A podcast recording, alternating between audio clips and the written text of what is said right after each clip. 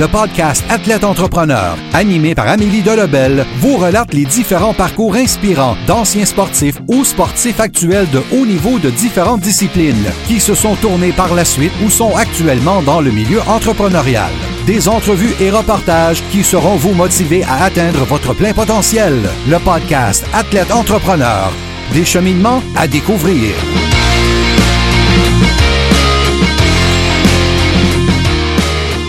Bonjour à tous, ici votre hôtesse Amélie Delebel et je suis très heureuse de vous accueillir sur mon podcast Athlète Entrepreneur pour cet épisode de 004. Pour cette émission, j'ai la chance de recevoir Wilfried Monté, un ancien joueur de soccer de haut calibre qui, en raison de blessures, a pris sa retraite plus tôt que prévu. Il a entre autres joué au niveau universitaire en Division 1 aux États-Unis et a été invité au cadre d'entraînement du Rapid de Colorado dans la MLS. Loin d'être abattu, il s'est servi de son expérience pour lancer Pro Evolution Coaching en juin 2017, une entreprise québécoise qui a pour mission d'encadrer des étudiants athlètes de différents âges et disciplines. Il est également entraîneur adjoint depuis quelques mois avec l'équipe féminine des Stingers de l'Université Concordia. Je vous laisse maintenant à cette entrevue fort intéressante. Alors, euh, Wilfrid Monte a gagné partout où il est passé lors euh, de sa carrière sportive, dont le championnat national de Division 1 aux États-Unis avec euh, l'Université du Maine en 2015. Ses 19 buts et 7 passes lui ont permis d'être nommé sur l'équipe d'étoiles de la Ligue, ce qui a attiré l'attention des équipes de la MLS.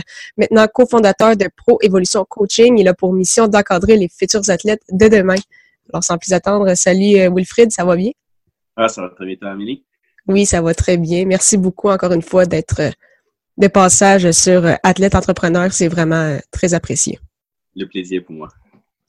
Alors, tout d'abord, ma première question, une question générale, c'est explique-nous un peu c'est quoi ton parcours dans le monde justement du, soccer? Ah, OK.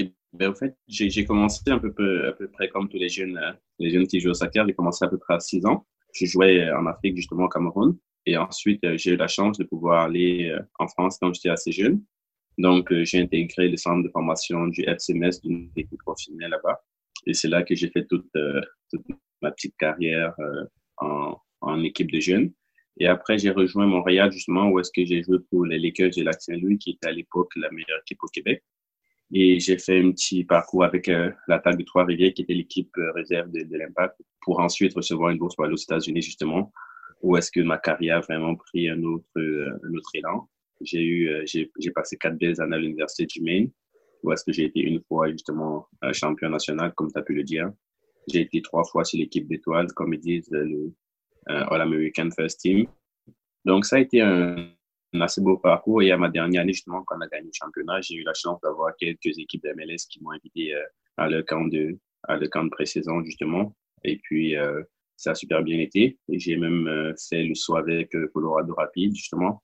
Et puis, malheureusement, dû à une commotion cérébrale que j'avais que j'avais contractée, justement, j'ai dû malheureusement mettre un terme à ma carrière. Comme tu le sais pas mal, Amélie, aujourd'hui, les commotions cérébrales, c'est quand même assez, c'est un sujet assez, assez tabou dans le monde du sport.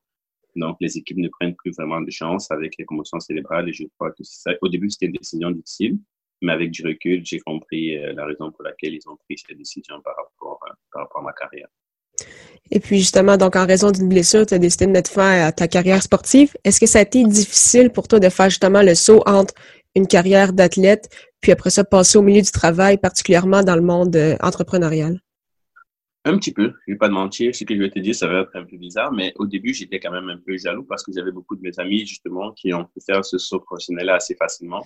Donc, j'ai une couple d'amis qui jouent en MLS, qui jouent en Europe aussi. Donc, c'était difficile pour moi de les voir chaque jour sais, mettre des stories sur Facebook, sur Instagram et tout, puis d'être prêt, tu sais, comme jour de match, faire même. Et je me disais dans ma tête que moi aussi, j'étais censé être là, mais j'étais pas là-bas. Donc, au début, c'était un petit peu, un, peu de jalousie, je vais dire, un petit peu au début. Et ensuite, je me suis dit, OK, qu'est-ce que je peux faire pour m'épanouir, justement?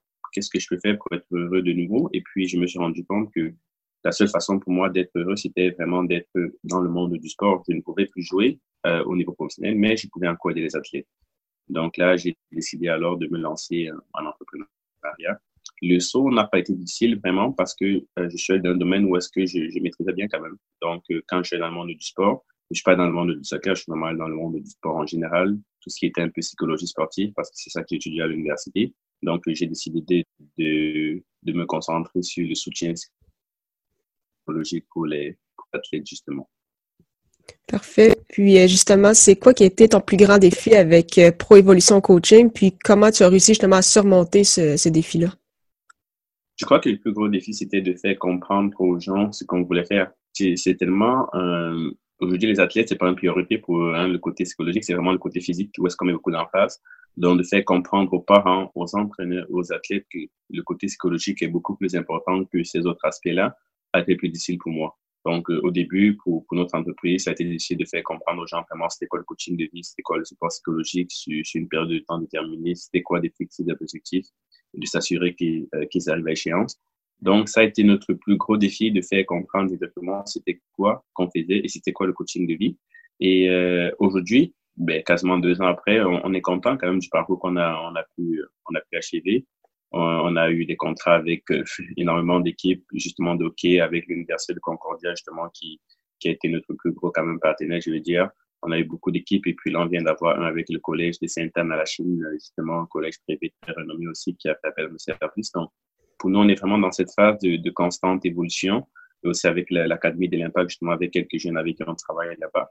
Donc, c'est vraiment dans cette lignée-là que nous sommes présentement de faire comprendre exactement ce qu'est le coaching de vie et le support psychologique pour les athlètes. Et on est quand même très fort, on est quand même très content de notre évolution au cours des deux dernières années. Puis, c'est quoi justement euh, vos objectifs pour 2019 euh, avec euh, Pro Évolution Coaching? Est-ce que c'est en termes de contrats signés avec des organisations? Est-ce que c'est plus quand on voit justement le, le, développement des athlètes qui atteignent par la suite un autre niveau?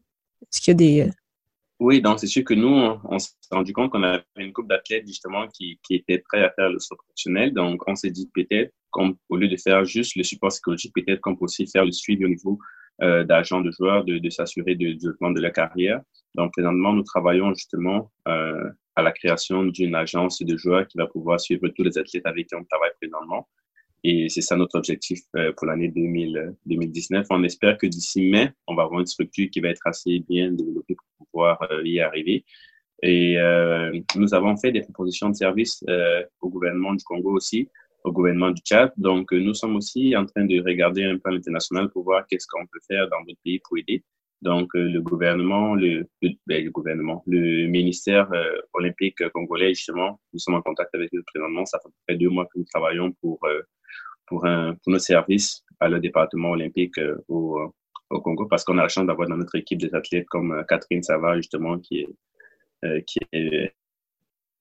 a été même fois championne olympique. On a Christelle Ngamine, qui est notre championne olympique aussi. Donc, on utilise les athlètes olympiques pour pouvoir justement aller à l'international, aider les pays qui sont en voie de développement. Donc, notre objectif vraiment pour cette année, ça va vraiment être un peu comme je l'ai dit au ça va vraiment être d'aller chercher une agence de joueurs pour pouvoir suivre un peu nos athlètes qui sont qui sont prêts vraiment de ce niveau professionnel-là. Nous avons vraiment un groupe d'athlètes justement qui joue maintenant dans la euh, Canadian Premier League, qui vient juste d'être créée.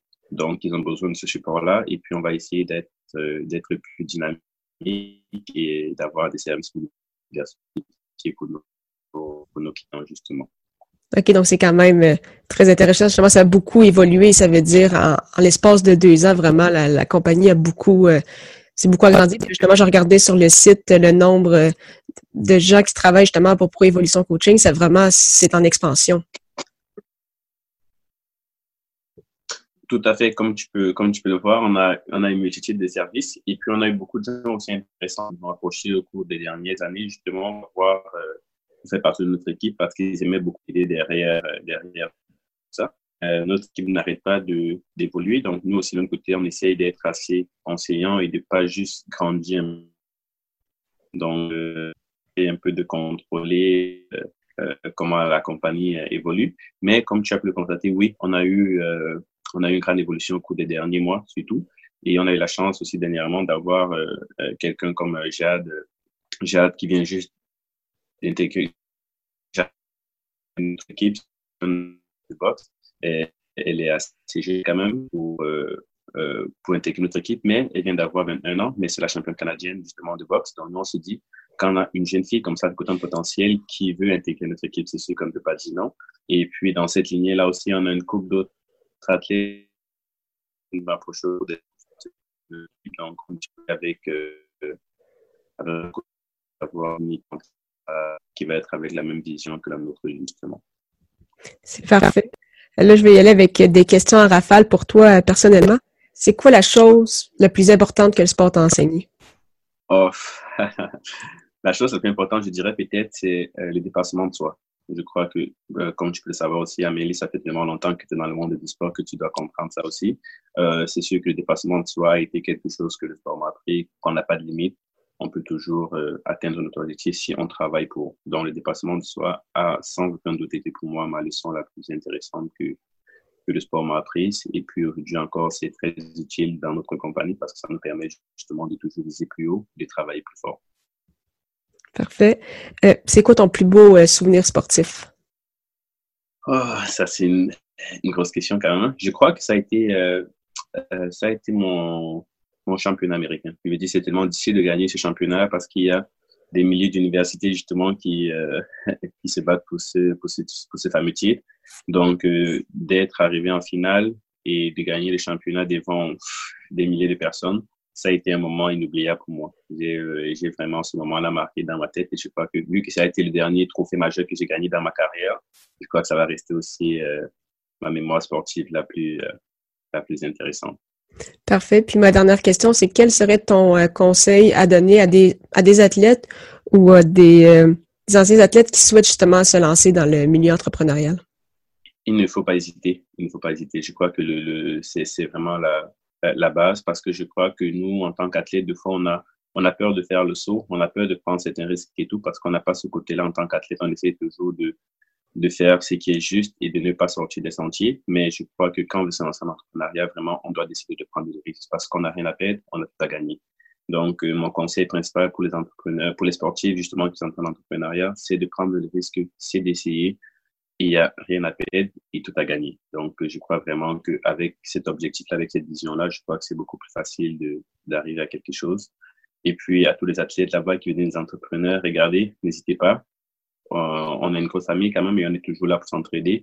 Moi, j'ai eu la chance d'avoir le soutien des, athlètes comme René Surin qui m'ont aidé aussi, qui, qui m'ont donné des petits conseils. Si j'avais pas eu ces athlètes-là qui sont des, des, grands entrepreneurs, je crois pas que je serais là allé voir aussi Nicolas Duvernois, qui est un ancien joueur de basket, qui est aujourd'hui à la tête d'une des plus, des plus grandes compagnies au Québec, justement. Et puis, ces gens-là étaient des athlètes et ils ont été à mesure euh, de réussir aussi en entrepreneuriat parce qu'ils ont pris les risques. Donc, si tu ne prends pas le risque, il va pas avoir grand-chose qui va arriver. Donc, ça, c'est mon conseil principal pour tous les, athlètes. Et surtout, n'hésitez pas à les demander de l'aide, à les envoyer des messages sur LinkedIn à des personnes, à des athlètes qui ont réussi pour les demander comment ils ont fait. Parce que si tu ne demandes pas, tu ne vas pas apprendre et ne soyez pas, ne soyez pas gênés, justement.